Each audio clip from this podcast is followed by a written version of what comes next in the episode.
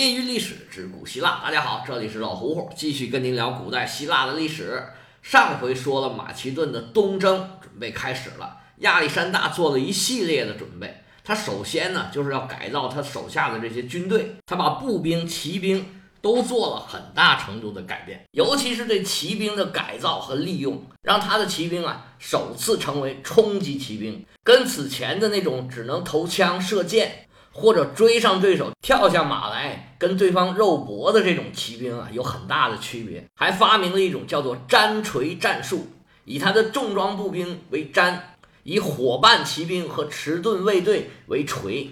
当时来讲，应该是最先进的战术了。当然了，准备不只是部队组织上的准备，还有其他很多东西。陆军准备好了，海军还没有呢。马其顿是一个内陆国家，它是没有海军的。但是远征波斯，尤其埃奥尼亚那边是沿海的城市，没有海军那肯定是不行的。柯林斯同盟这时候就派上用场了，别说还真不含糊。这柯林斯同盟啊，东拼西凑，这家出点儿，那家出点儿，一共准备了一百六十艘战船。当时被菲利和亚历山大寄予厚望的雅典，只出了区区的二十艘船。实际上，亚历山大东征啊，雅典和斯巴达他们这两家啊，是最不配合的。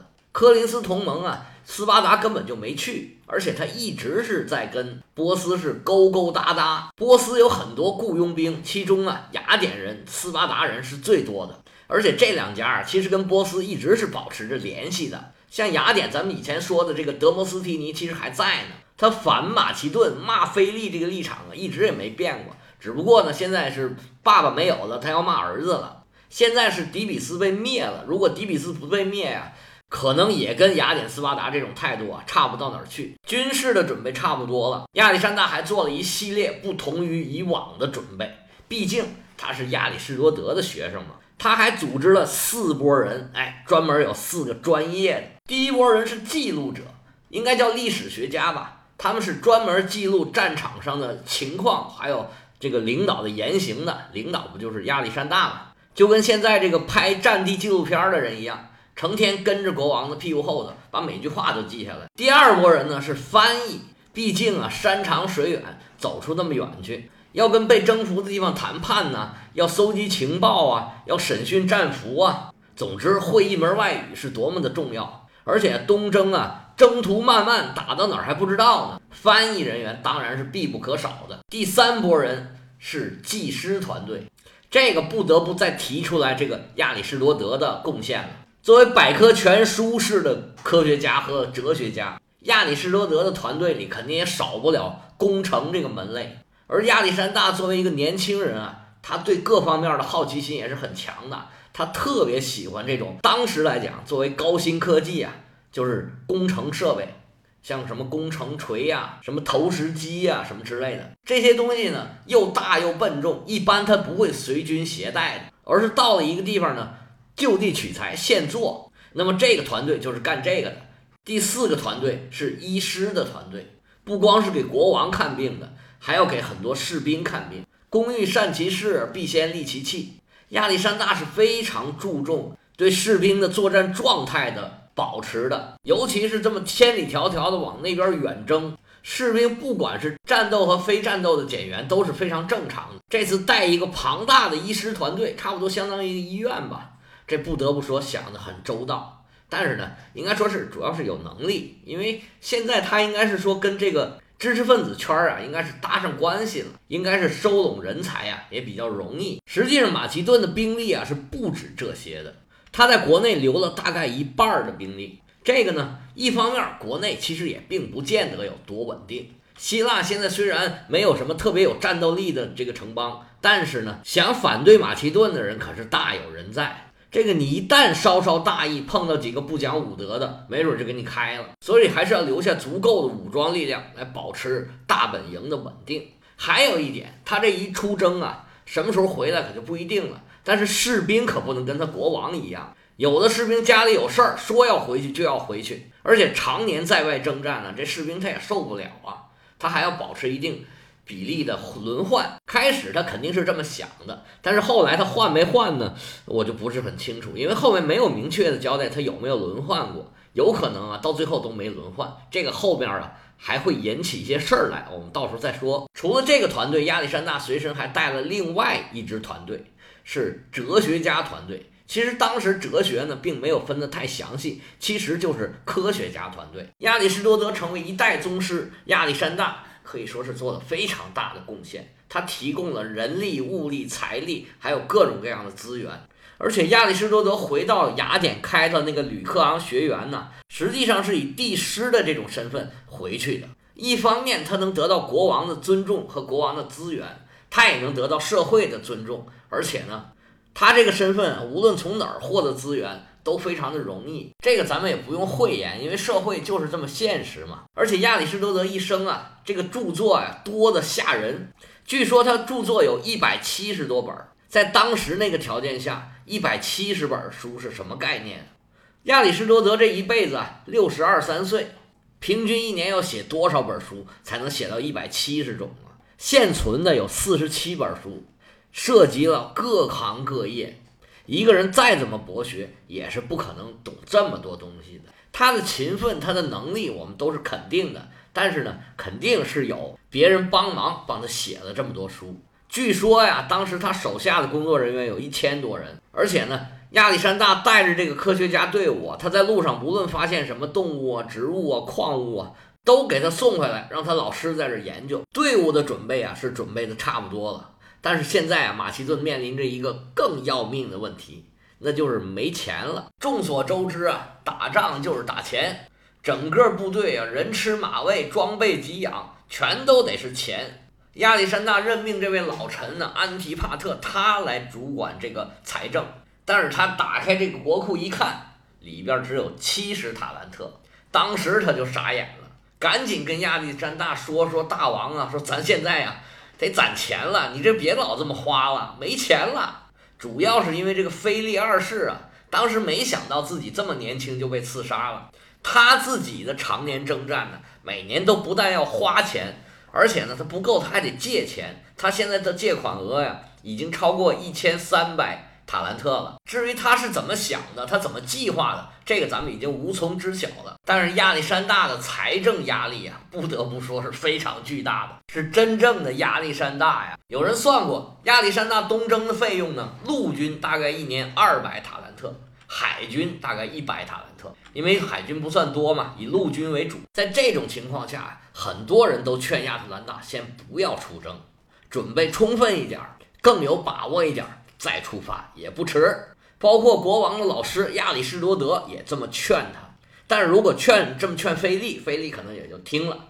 但是你们面前这个是亚历山大，他不是菲利，年仅二十一岁的亚历山大，搁现在啊，大学还没毕业呢，根本就不管那么多事儿，带着一个月的粮食就开始出征了。他应该心里想的是，我只要打几个胜仗，那边那么有钱。别说一千塔兰特，一万塔兰特，我给你抢过来了。而且那个时候确实是这样，这打仗啊就跟抢差不多，只要能真真正正的打几个胜仗，尤其是在这些富裕的地区打几个胜仗，什么东西都回来了，钱呢压根就不在话下。而借给他钱的人是更有钱的人，只要他能不断的扩大自己的疆土，自己更有钱更有能力，别人是愿意把钱借给他的。现在的这个资本市场不就这么回事儿吗？一上市就可以炒好几十倍，就是因为这个股票这企业它有增长，增长的越来越快。所以说亚历山大爷也觉得说，我欠着一千多塔兰特不算事儿，只要我能继续打胜仗，他们也不会来催我的债。公元前三百三十四年春天，亚历山大带着自己的三万五千队伍，浩浩荡荡从马其顿就开始往东开拔。亚历山大的东征。正式开始了，理所当然呢。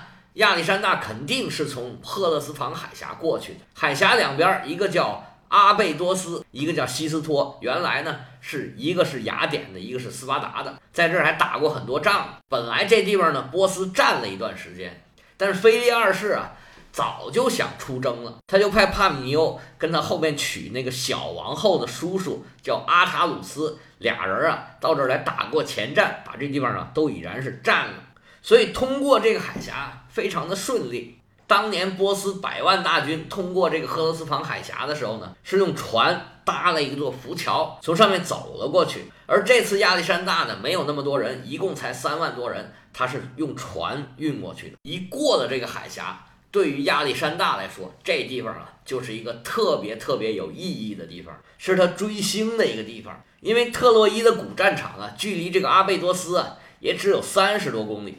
他就像一个粉丝追星的这种心态，来都来了，肯定是不能不去看一下。他带着他自己的小朋友赫菲斯提安，俩人啊轻车简从，很快就到了这个特洛伊古战场。这就是他从小读的这个荷马史诗里面最喜欢的一部《伊利亚特》发生的地方。他俩呀就按照当时的分工，亚历山大给这个阿基里斯的墓献花，赫维斯提安呢。给帕特洛克罗斯的墓献花，俩人这个行为艺术演完之后，哎，当然了，很快也就回去了。主要出征还是要来打仗，不是来考古，也不是来追星的。亚历山大这么轰轰烈烈的，又是出征又是渡海，难道波斯人不知道吗？当然知道了。而且帕米尼欧他们两个已然是把海峡给占住了，让他们渡海的时候啊非常轻松。波斯人实际上对这一切不可能是不知道的。他们也是严阵以待，一直注视着亚历山大的动向。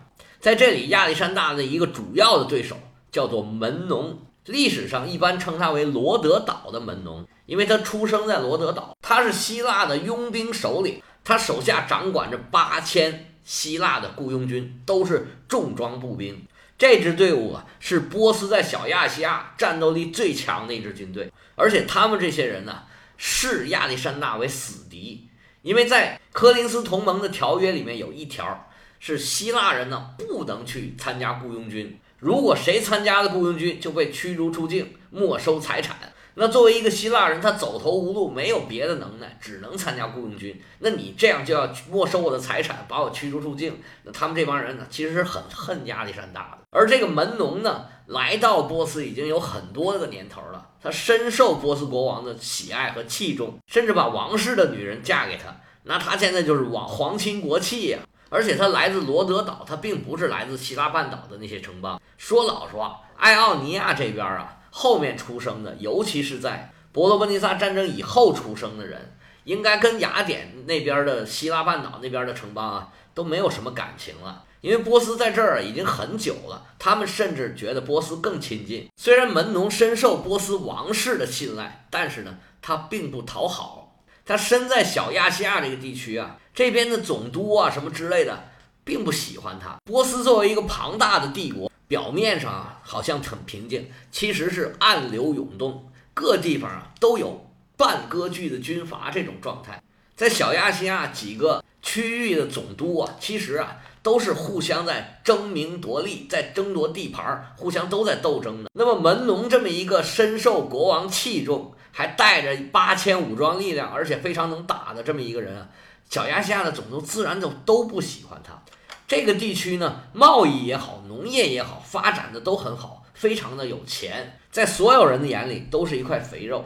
小亚细亚这些总督们都把门农看作是中央势力的代言人。想来跟他们抢这个肥肉的，而中央跟这些总督的关系呢，有点像包税的关系。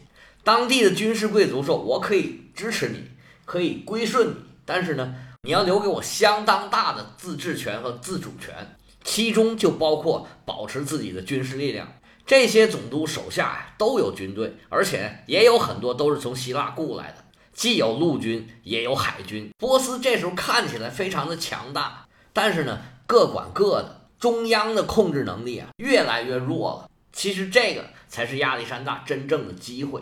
文农是一个明白人，他对信息的掌握也是非常充分的。他就提出了一条应对亚历山大的办法，那就是焦土战术。他非常知道亚历山大现在是缺钱，带的补给是不够的，而且这边呢，他刚刚到小亚细亚立足未稳，他补给线应该还不是很健全。